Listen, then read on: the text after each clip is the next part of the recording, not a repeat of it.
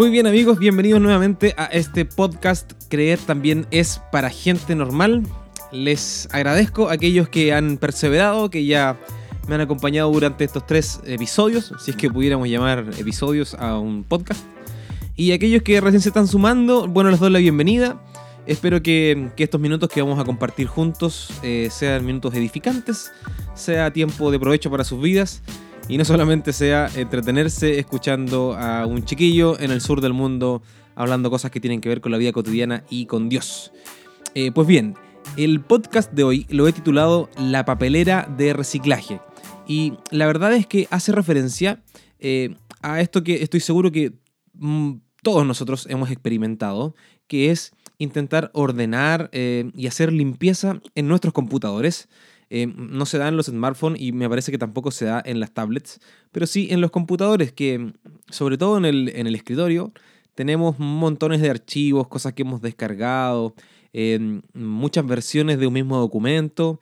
Eh, y, y, de pronto ya todo ese desorden nos genera cierta incomodidad, no se nos hace muy fácil trabajar en nuestro computador, por lo tanto, cada cierto tiempo, al menos en mi caso, me tomo unos minutos, que generalmente son hartos minutos, para ir revisando aquello que necesito y aquello que no.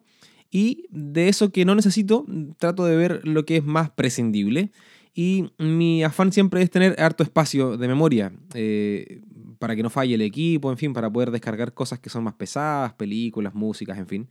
Entonces, eh, utilizo la papelera de reciclaje y todas esas cosas que aparentemente no tienen uso o que ya lo tuvieron pero no van a volver a tenerlo, eh, aquellos programas que descargué para instalar y que ya están instalados, aquellos archivos que son de años anteriores, se van directamente a la papelera de reciclaje eh, haciendo limpieza. Pues bien, esto mismo yo estoy seguro que nos pasa también en el plano espiritual. Revisamos cada cierto tiempo eh, nuestra, nuestra, propia vida, eh, revisamos cada cierto tiempo em, eh, los elementos que, que, conforman nuestra vida, nuestros quereres, nuestros afanes cotidianos y vamos evaluando que hay algunas cosas que sí otras cosas que no. Desistimos de ciertas actividades quizás en algún momento, desistimos de algunas amistades, desistimos de, de, algunas responsabilidades laborales, porque nos damos cuenta que la verdad es que están más bien ocupando espacio en la vida y los enviamos a la papelera de reciclaje igual como lo hacemos con nuestros archivos computacionales. Pues bien, me parece que esto de enviar cosas a la papelera de reciclaje, más que eliminar y deshacernos de cosas es una reorganización. Eh, en estricto rigor, la papelera de reciclaje es una carpeta. Una carpeta más, con un icono distinto, pero una carpeta. Y como que aquello que no vamos a ocupar, aquello que, mm, que al menos en este momento de nuestra vida no está siendo necesario, o aquello que está siendo incómodo, que, que llena las carpetas de nuestro corazón, las carpetas de nuestro escritorio, eh, eh, lo vamos sacando de ahí como para que se vea todo más ordenado. Pero para que se vea más ordenado. Es algo más bien de apariencia, más que, que un, un, eliminar realmente. Pues la papelera de reciclaje eh, es una carpeta y muchos de nosotros, tanto en lo digital, en lo computacional, como también en nuestras vidas, mm, nos cuesta y dudamos ante el hecho de tener que vaciar la papelera de reciclaje. Eh, mm, te hablo de esto porque lo tuve que hacer hace poco, que revisé la papelera de reciclaje porque me acordé que ya llevaba varias semanas eliminando cosas. Abro la, la, papelera como cualquier carpeta en el computador y me doy cuenta que habían varios archivos que no estaba del todo seguro de querer eliminar de forma definitiva. Más bien me tuve que tomar un minuto de reflexión, volver a abrir las cosas por si las moscas, volver a abrir esos archivos e incluso me atreví a respaldar algunas cosas que yo en primera instancia había dado por eliminadas. Pues bien, parece que hay algunos aspectos digitales y algunos aspectos emocionales o espirituales que les tomamos cierto cariño aunque sabemos que no están del todo bien, aunque sabemos que no son del todo provechosos, incluso aunque sepamos que no los vamos a volver a utilizar. De hecho, estoy seguro que, que así como yo, tú también has escuchado la anécdota de varias personas que, por ejemplo, tienen aún en sus redes sociales a las exparejas, a los ex colegas de trabajo, a gente con la que probablemente terminaron las relaciones muy mal. Eh, sin embargo, siguen estando ahí como eh, no queriendo eliminarlos del todo, como si yo quisiera volver a revisar esos archivos. Estoy seguro que varios de los que hemos hecho un camino cristiano y hemos decidido convertir nuestras vidas, también tenemos quizás algunas cosillas por ahí que, mm, aunque hemos dicho, al menos en nuestro discurso público, que ya no lo frecuentamos, que ya, que ya no es parte de nuestra vida, eh, como que mm, se quedan ahí por si las moscas y es una papelera de reciclaje que hemos tenido temor de vaciar, que hemos sentido la duda si realmente queremos deshacernos de, de esas cosas.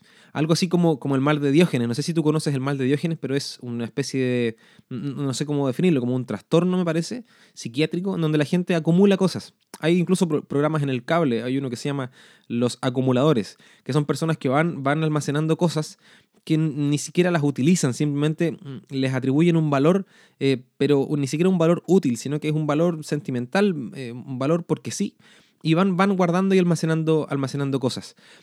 Pero nosotros tenemos la necesidad humana de seguir avanzando, la necesidad humana de, de ir quemando etapas, de ir sobrepasando aquellas cosas que sabemos que ya no debemos volver atrás. No se trata de ser personas insensibles, no se trata de ser personas faltas de afecto, no se, falta de, no, no, se trata, perdón, de ser personas que renuncian a su historia o que reniegan de su historia, sino que se trata de liberarnos de carga, liberarnos para tener libertad. Em, esta libertad, ya siendo explícitamente cristiano, esta libertad que nos da, que nos da Jesús, que nos da eh, su sacrificio en la cruz. Esa libertad que muchas veces nosotros tenemos, pero no vivimos porque voluntariamente hemos decidido tener nuestra papelera de reciclaje espiritual completamente llena. Hay em, un episodio em, que hoy día es parte de, no sé, de las expresiones populares, al menos en Latinoamérica, al menos en Chile, Em, que habla acerca de quemar las naves o quemar las barcas o quemar los barcos.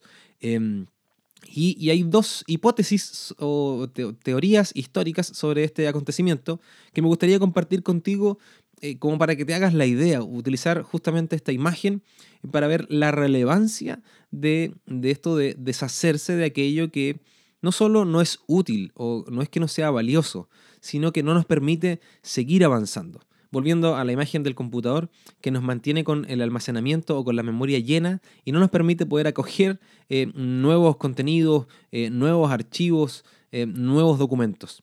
Pues bien, esto de quemar las naves hace referencia de quemar barcos para no volver a utilizarlos, para enfrentar sí o sí lo que viene hacia adelante.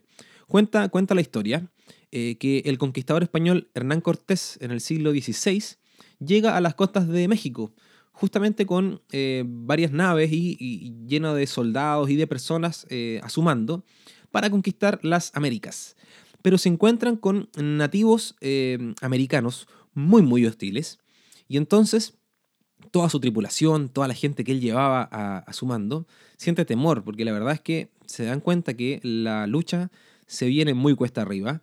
Numéricamente no son lo suficientemente fuertes para poder dar una batalla y salir victoriosos y se ponen de acuerdo para amotinarse.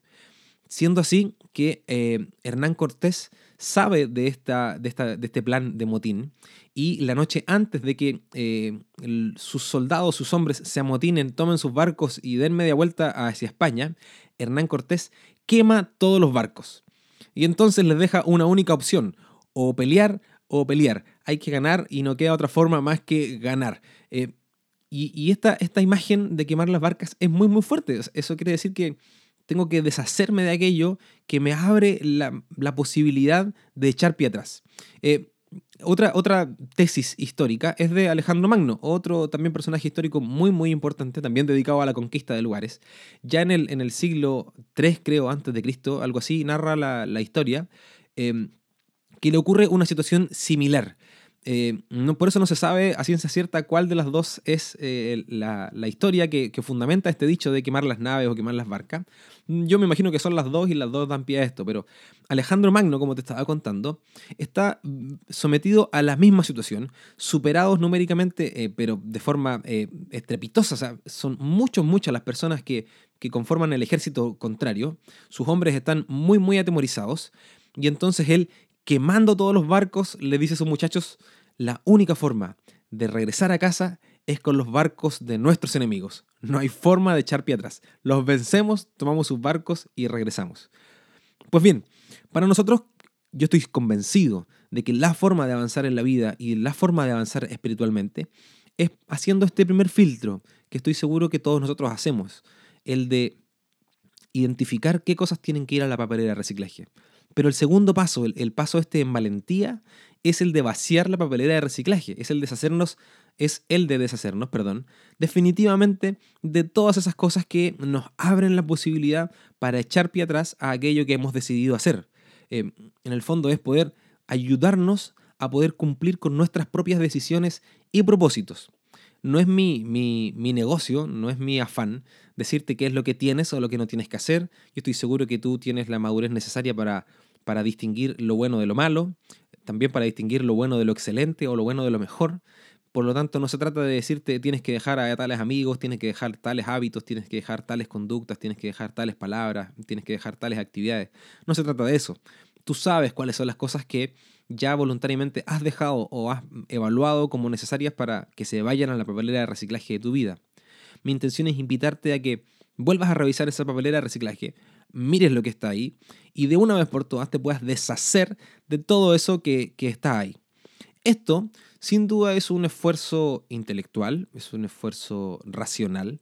Tenemos que sentarnos a meditar y contemplar nuestra propia vida, nuestra propia historia para saber a qué cosas tenemos que renunciar para poder avanzar.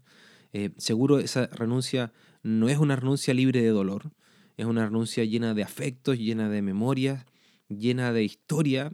Eh, esa renuncia probablemente trae, eh, trae a tu recuerdo justamente el camino que has recorrido para llegar a convertirte en la persona que hoy en día eres, siendo una persona de la cual tú estás orgulloso o no, esa historia te ha traído hasta aquí, hasta este momento, hasta este momento de escuchar justamente este podcast.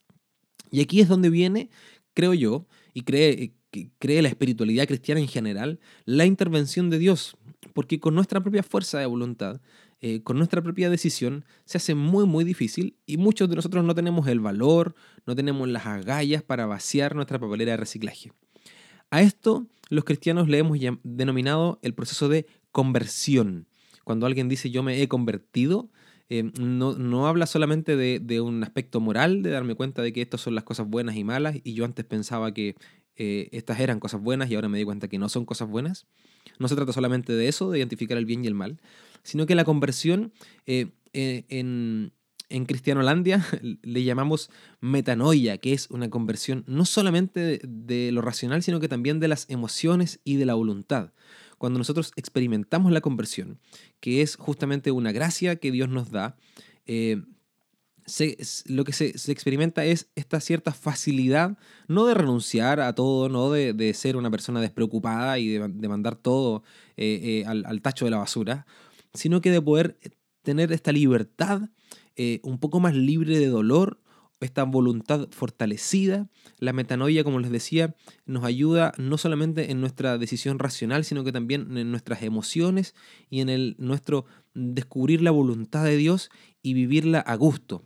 Eh, por lo tanto, esto, esto es sumamente espiritual y esto afecta cada aspecto de, de, nuestra vida, pues Dios afecta cada aspecto de nuestra vida.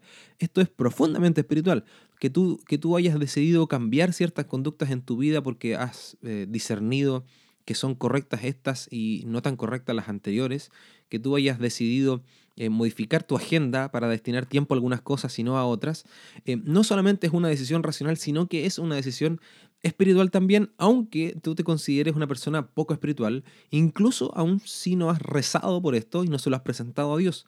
Nuestras decisiones son espirituales, pues como lo conversábamos en el primer podcast, que te invito a escuchar si es que no, has, no, te has tenido el tiempo de escuchar. Em, somos por naturaleza personas que tienen inclinación a lo espiritual, necesidad de sentido, de propósito, de fe. Por lo tanto, nuestras decisiones buscan justamente esto.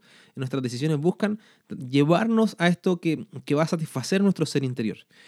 Por lo tanto, para poder ir cerrando estas ideas, yo no sé bien qué cosas tienes que cambiar, a qué cosas tienes que renunciar. Esto no es un podcast moral, esto no es un podcast para decirte qué es lo bueno y lo malo, pero sí es un podcast para eh, envalentonarte, para animarte y para animarme a mí mismo, para que juntos nos llenemos de coraje, eh, porque ten por seguro que todos tenemos algo que cambiar y que todos tenemos una papelera de reciclaje llena de cosas que tenemos que vaciar de una vez por todas. Te invito entonces a que puedas tomar esa primera decisión de volver a examinar esos archivos absolutamente eliminables que están ahí y ahora dar un primer paso espiritual, que es presentarle esta situación a Dios para que nos ayude a, cobrar el ánimo, a, que nuestras emociones, nuestra, nuestra voluntad se alineen junto a nuestras decisiones racionales. Y estas, estos nuevos propósitos que vamos a, emprender podamos hacerlos de su mano para que esa renuncia no sea tan dolorosa, no sea tan traumática, eh, no, sea, no sea un simplemente destruir y quemar todo lo anterior, sino que sea un liberarse para vivir la libertad de los hijos de Dios.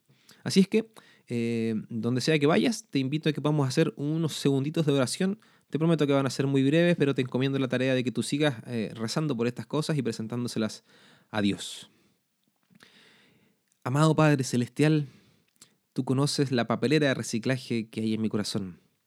Todas las cosas que yo ya en este transcurso de mi vida he decidido que no son edificantes, que no me llevan a tus propósitos ni por tus caminos, todas estas cosas que más bien están ocupando espacio de almacenamiento, de memoria, en mi vida espiritual, en mi vida afectiva, en mi vida social, laboral, familiar. Tú conoces todas estas cosas mucho mejor que yo. Ayúdame a, discernir, a mirar estas cosas con tus ojos y a descubrir cuáles de todas ellas debo sacar de mi vida definitivamente. Dame el valor para descubrir cuando me estoy amotinando contra mí mismo y tengo la tentación de volver, de volver a la tierra segura y dejar de dar la pelea por conquistar mi propia vida. Ayúdame a quemar las naves como estos conquistadores españoles. Señor, necesitamos de tu fuerza, necesitamos de tu auxilio, necesitamos de tu compañía. Los momentos de renuncia y los momentos de conversión son momentos tremendamente dolorosos, muy difíciles. Fortalécenos en estas decisiones que vamos a ir tomando en el futuro, que comienzan desde hoy. Te presentamos como siempre nuestra cotidianidad, nuestros quehaceres diarios, nuestros amores, nuestros afanes, las personas que se cruzan en nuestro camino día a día. Te pedimos ser testimonio de alegría, de esperanza y de fe para todos ellos. Y bendice todas estas cosas que vamos a experimentar y que vamos a vivir durante el resto de este día. Todo esto lo pedimos en el nombre poderoso de Jesús. Amén. Pues bien, te agradezco que me hayas permitido acompañarte en lo que sea que estés haciendo ahora, camino al trabajo, al estudio, de regreso a casa, o quizás haciendo labores domésticas. Eh, te agradezco por este tiempo que me has regalado para poder pasarlo junto a ti compartiendo estas ideas. Te invito a que puedas eh, compartir este podcast que seguro le va a hacer mucho bien a, la gente que tienes a tu alrededor, de que creer es algo para todo el mundo, que no nos convierte en bicho extraño, no nos convierte en un fenómeno de la naturaleza el aceptar la idea de que somos personas espirituales y de que el creer en Dios nos convierte justamente en mejores personas. Eh, te invito a que mm, puedas ponerte en contacto conmigo, que puedas comentar abajo de este archivo de audio eh, y que me puedas contar tus ideas, tus experiencias, tu testimonio, qué te ha parecido, si te pareció fantástico, si te pareció un aburrimiento absoluto. Eh, quiero saber de ti, quiero saber si hay alguien al otro lado de este archivo de audio. No alargo más entonces la despedida y nos escuchamos, nos hablamos, nos oímos y ojalá nos podamos ver Em, próximamente. Un abrazo grandote desde el sur del mundo, desde Temuco, Chile. Que Dios te bendiga y nos vemos. ¡Chau!